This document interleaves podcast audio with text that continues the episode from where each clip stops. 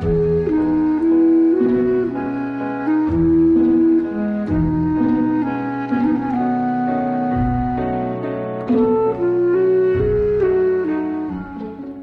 升日落，云舒云卷。清风吹过屋檐，雨水打湿衣衫。月光散落路旁，一辈子是长长的旅行。因为我爱你，所以想陪你慢慢走下去。女人是水做的，男人是泥做的，但有些女人。是水泥做的。米开朗就是这样。天降大雨，一群女生堵在教学楼门口，娇滴滴的打电话让男友来接。没男友的呢，呆望雨景，神情惆怅。米开朗一边拨开人群，一边嚷嚷：“让让让让让让！我要去接我男人。”然后他撑着雨伞冲进雨里。风风火火的走远了。一家杂志社里，我认识了米开朗的男人小旭。小旭与众不同，大学读的是新闻系，却常写科幻故事，慢慢成了资深的撰稿人。其实他就是一宅男，待在家里想未来，偶尔出门呢，骑着电瓶车，沿着新华路、马鞍路、泰升路兜一圈，号称是新马泰自驾游。有一年五一吧，小旭跟米开朗去旅游，一路的堵车，短途堵成了长途。晚上投宿度假村，房间已满，俩人只好在走廊上打地铺，折腾的一宿都没睡好。天明徒步进古镇，五月的阳光已经很烫了，人陷在人浪之中，举步维艰。小旭说缺氧，想回家，米开朗不同意，俩人争执起来。争来争去，米开朗心情败坏，赌气说：“你不玩，我自己玩。”然后跑回度假村，驾车漫无目的的游走，上高速下高速，兜兜转转，夜里居然到了西安。他没带现金，在市区找了一家银行，下车在 ATM 机上取钱，不料冲出个劫匪，俩人交手，米开朗出拳凶猛，三下两下将劫匪击倒。然后，他淡定的取钱、点钱、打印凭条，边操作边用脚踢劫匪，一脚比一脚狠。劫匪蜷缩成一团，欲哭无泪，盼他早点操作完。车后备箱里有尼龙绳，米开朗将劫匪绑成了粽子，塞进车里，然后发动汽车开往派出所。放了我吧，姐，我都被你打成这样了。那不行。放了你不符合我的性格，我做事一向很彻底。劫匪泪流满面，说自己算过命，最近感情要遇到挫折，会被一个女人伤得很深。哈哈哈，果然是这样啊。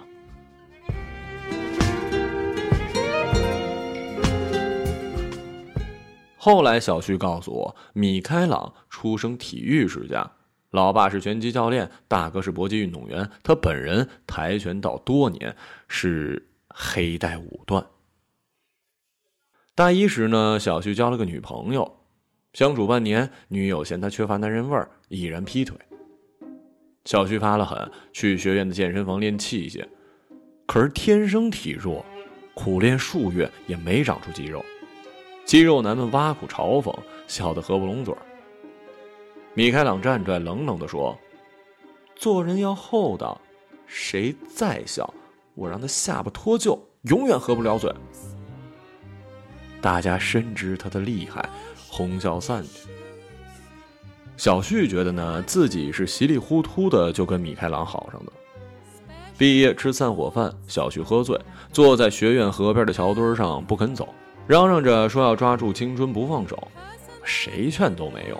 米开朗果断冲上前，二话不说，扛起小旭就走。夜风中，他脚步如飞，红裙飘浮，看上去英姿飒爽。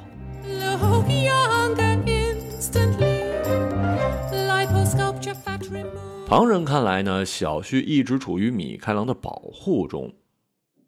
其实不然，在一起三年，米开朗伤过小旭两次。一次是小旭兴之所至，悄悄从背后抱住米开朗。米开朗不知是谁，但反应极快，迅疾的将小旭放翻。小旭在家躺了三天。另一次是两个人闹着玩，米开朗失手掰断了小旭的手腕。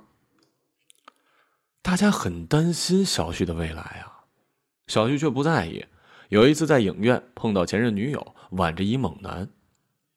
小旭默默注视，拿着饮料的手发着抖。米开朗夺过饮料，拧开瓶盖。哼，你前任眼光真差劲儿。怎么差了？他男人那张脸像是在硫酸里泡过，二维码都扫不出来。那我呢？哼，你能扫出来？我曾经真的很喜欢他，你会不会生气啊？过去的无所谓了，一辈子那么长，我们好好在一起就行了。可是有时候米开朗脾气太硬，说说就急了。譬如小旭想不到，出门旅行争了几句，米开朗就扔下自己，独自远行了。米开朗在西安待了三天，认识一警察，警察欣赏他，说没见过这么酷的女孩，力擒劫匪从容不迫。于是当导游陪米开朗四处游玩，米开朗走一处拍一处，把自己跟警察的合影发到朋友圈，小旭鼻血都气出来了，直奔西安。刚赶到西安，米开朗却已经回家了。小旭灰头土脸，兵马俑般僵直的立在风中发呆，心中莫名的生出了沧桑感。每个人生活不同。有的行万里路，有的读万卷书，只是喜好迥异，没有哪种更强。硬要说的话，行万里路胜读万卷书，那就不如直接干个快递了。用自己喜欢的方式生活，其实就是幸福。小旭很喜欢自己的生活，他足不出户，在家写科幻故事和炒股。别人觉得不靠谱，但小旭搞得很好，炒股几年赚了半套房子的钱。他码字也很有天赋的，常蹦出奇思妙想。总之呢，小旭干的事儿都靠灵感。从西安回来，小旭向米开朗求婚。他眼含热泪，郑重的说：“我体力拼不过猛男，但脑力足够大。我要努力，给你一个温暖的家。”米开朗的妈妈走得早。老爸跟大哥都是武夫，没把她当女孩养。从中学到大学，追她的男生也个个威猛彪悍，她看不上，偏偏钟情小旭一般的温柔男。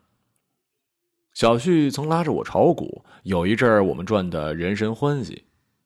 小旭说：“炒股啊，纯粹就是炒心态，咬人的狗从来不叫，别人往里挤，你就赶紧跑。”喧嚣的世界里，小旭默默无闻，却把擅长的事儿做得有声有色。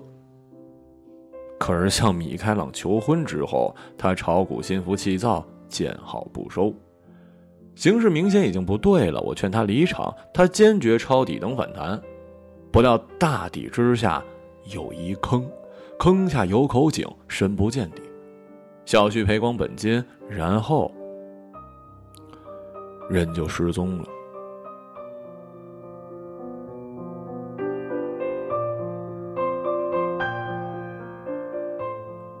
宅男失踪很可怕的，就像一温文尔雅的人突然言行粗鄙，你会认为他的精神出了问题。大家都很着急，米开朗倒是冷静，说不用报警，他不会离家太远的。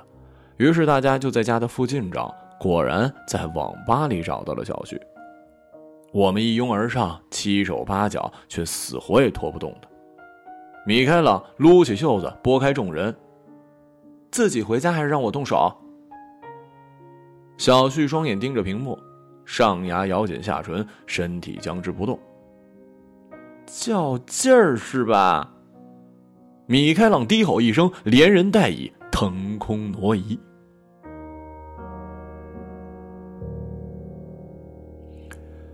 小旭呢，又被米开朗给扛走了。他无比的沮丧，认为自己是一个失败者。他对米开朗说：“我想很快的赚钱买房，然后娶你，没想到本金都赔进去了。我以为自己的脑力强大，但现在看来，脑力也不行，我就是一废物。一辈子那么长，谁不起起伏伏啊？有的人在哪里跌倒，就在哪里躺下。”有的人在哪里跌倒，就在哪里爬起来。爬起来不算失败，躺下的才是废物。我着急结婚，是怕你跑了。我只想和你慢慢走到老，不跑。过后我们很久没联系。有一天，小旭打来电话，推销一种仪器——全负氧离子空气净化。除霾器，据说使用该仪器抽一个小时风，家里空气就像草原一样纯净。他激情洋溢的演说：“每台千八百八十八，只要九千八百八十八，拥有它就拥有了健康，拥有了阳光。不要等待，不要犹豫，朋友，快快行动起来！”沉默片刻，我说：“考虑考虑。”没想到几天之后。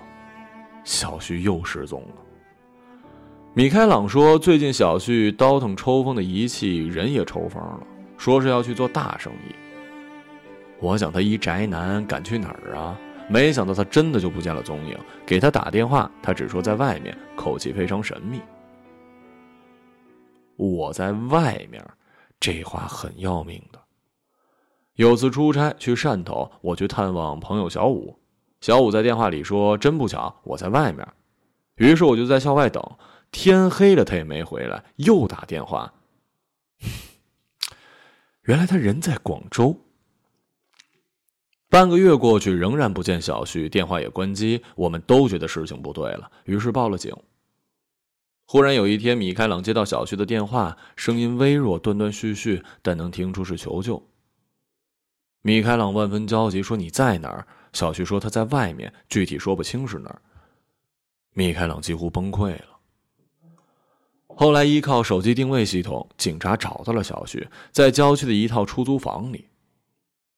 屋子里黑压压坐满了人，个个面带菜色，精神亢奋，正集体演唱着“我要飞得更高，飞得更高”。嗷嗷，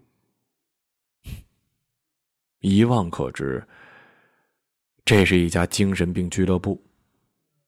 每个人的口头禅都是努力、加油、拼搏；每个人的梦想都是出人头地、发大财；每个人的目标都是超越自我；每个人的工作就是发展下线；每个人的心灵都被鸡汤泡烂了。据说米开朗随着警察抵达现场，俱乐部头领气焰嚣张，他愤然出手，一片惨叫，警察拼命阻拦。说别防卫过当了啊！在鸡汤荟萃的地方待久了，对正常饭菜已无兴趣。小旭瘦得不成人样。据说俱乐部每天熬锅米饭，里面搁些烂菜叶，大家吃的很得意，边吃边念经，吃得苦中苦，方为人上人。小旭逃过一次，半路被逮回去，打得遍体鳞伤。身体的伤容易调养。